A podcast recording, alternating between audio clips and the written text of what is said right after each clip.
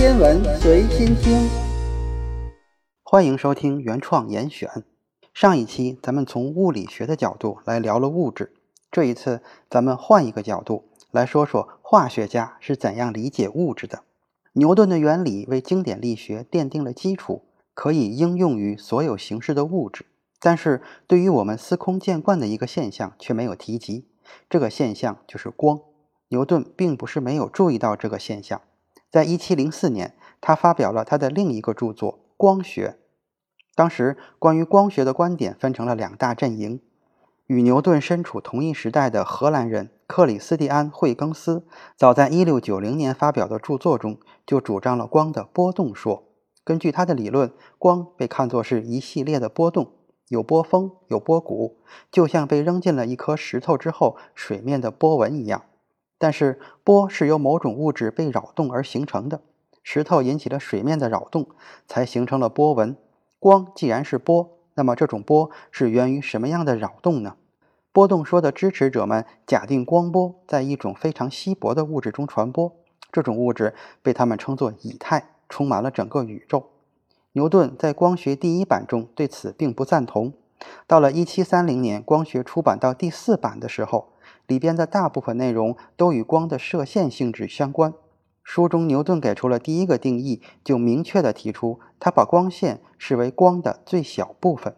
这就带来了一个问题：光的地位变得有些模糊了。不过，在光学中，牛顿清楚地表明了光线在他心目中到底是什么。光线是从发光物质发射出来的很小的物体吗？这一问题对光的原子性的描述非常清晰。并且把光带进了他的力学问题之中。牛顿在光学中还展现出了他更大胆的一面。他发现大型物体能通过引力、电力和磁力等产生相互作用，于是他就开始思考这些力，又或是其他未知的作用力，是否也能在物体的微小粒子上起作用。牛顿采取了一种古希腊的原子论者都认为没有必要采取的想法。首先，他否定了原子是依靠形状而产生相互作用并结合的观点。他的观点是原子依靠力而产生相互作用并结合在一起。虽然他没有具体提出起作用的是哪一种力，又是通过何种机制起作用的，但通过提出这个问题，他为我们提供了另一个研究方向，使我们认识到原子的运动及其结合可能是由已知的引力、电力和磁力主宰的。牛顿对炼金术也有所涉猎，他还猜测这种原子尺度的力在很短的距离内有很大的强度，正是它们引发了各种各样的化学反应。现在看来，牛顿在当时的想法十分合理，但是他这一推测并没有任何证据的支撑。他尝试以原子论为基础解释那些广为人知的化学反应，可结果是原子之间存在的某种形式的作用力，反过来又强化了原子论的概念。这些想法只能说是一个观点，而不是成体系的理论，无法用最普通的术语进行表述。因此，牛顿也就无法运用这个推测来解释化学反应的原理，甚至不能用它做出任何可被验证的预测。不要着急，对于现代化学起奠基作用的科学家们，仍旧以自己的方式开创了一个直到今天还在实验室中不断推进的事业，那就是揭开复杂的化学物质的神秘面纱。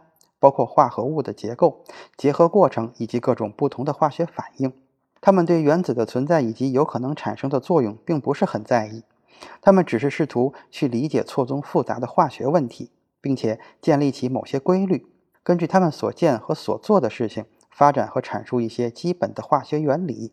化学这一学科兴起的核心是化学元素的概念，在十七、十八世纪。元素一词在物质层面上还是与古希腊时期的土、气、水、火四大元素差不多。当然，现在的化学家们早已确定，物质中含有的元素远不止这些。他们已经把这个词的含义修改为不能再分解为更简单的物质的单个化学物质。正如波义尔在1661年出版的著作《怀疑的化学家》中所说：“尽管元素可以在化学反应中与其他元素或化合物结合。”但它们不会因此失去自己的特性。塞纳特所做的化学实验中，最终回归原始状态的银就是化学元素的一个例子。那么，科学家们所说的化学元素会不会就是原子呢？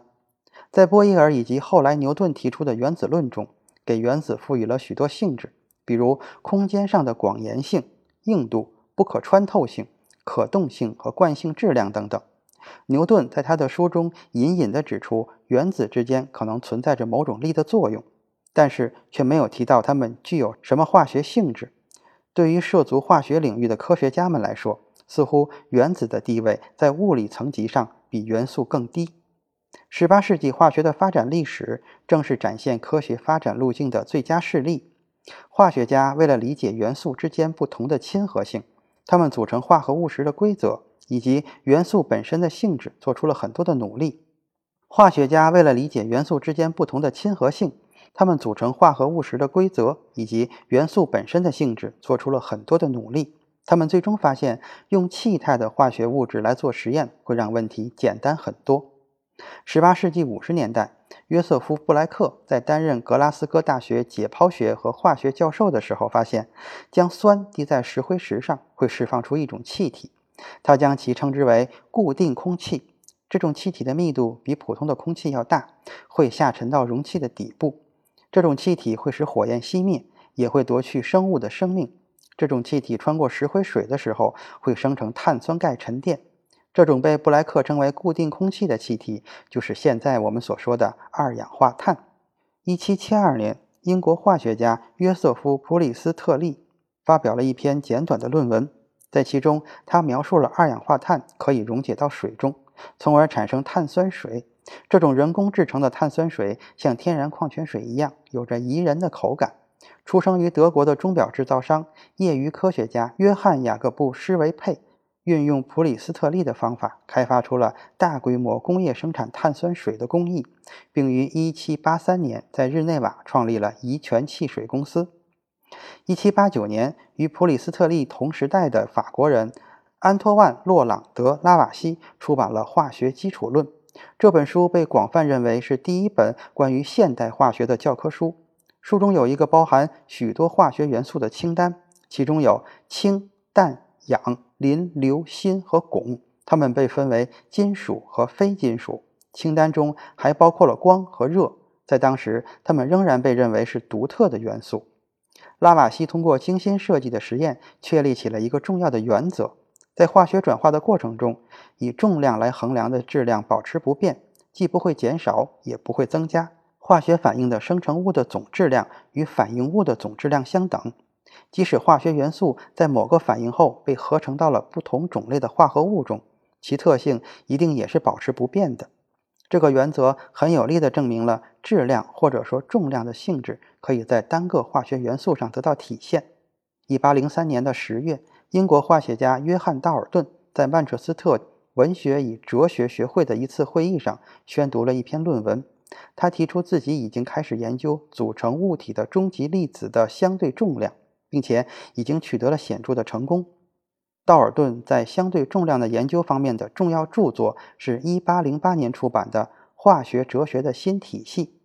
这部著作的主要内容是扩展到包含二十个元素的原子量表，其中包括碳、钠、钾、铜、铅、银、铂、金等。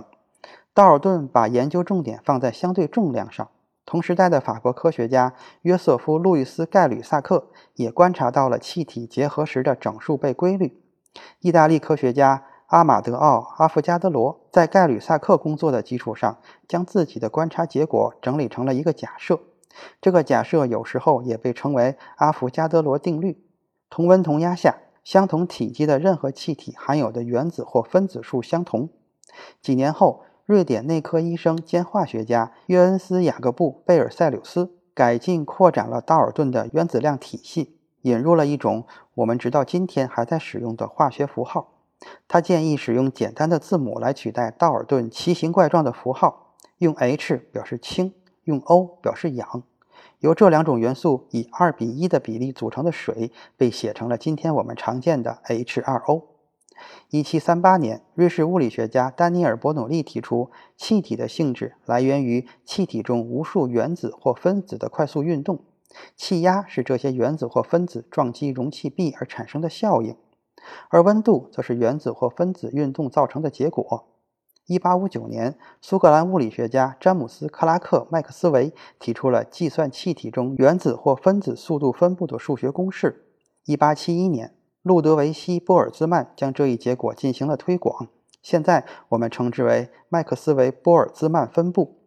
说了这么多，我们仍然不能实实在在地看到原子或者分子的运动。到了1905年，爱因斯坦为证明这种微粒的存在，消除了最后的障碍。他提出，悬浮在液体中的微小颗粒会被随机运动的液体分子撞击，只要这些颗粒足够小，就有可能看到它们被分子推来推去的场景。他进一步推测，这很可能就是布朗运动现象的原理，但是实验数据精度不够，他无法最终确认。1908年，法国物理学家让·佩兰对布朗运动进行了仔细的研究，证实了爱因斯坦关于分子运动的解释。阿伏加多罗常数的概念也是他提出来的，并确定了它的数值。这一常数将原子和分子的微观世界与我们能够进行测量的宏观世界联系了起来。至此，原子的存在已经是毫无疑问的了。在此之前，1895年，英国物理学家约瑟夫·约翰·汤姆逊发现了电子；1917年，新西兰人欧内斯特·卢瑟福发现了质子。化学家们刚刚找到充足的证据，建立起原子的概念，物理学家们就已经开始解剖原子了。下一次，咱们就来聊一聊爱因斯坦对于质量和能量又是怎么说的吧。今天的严选就是这些，咱们下次再见。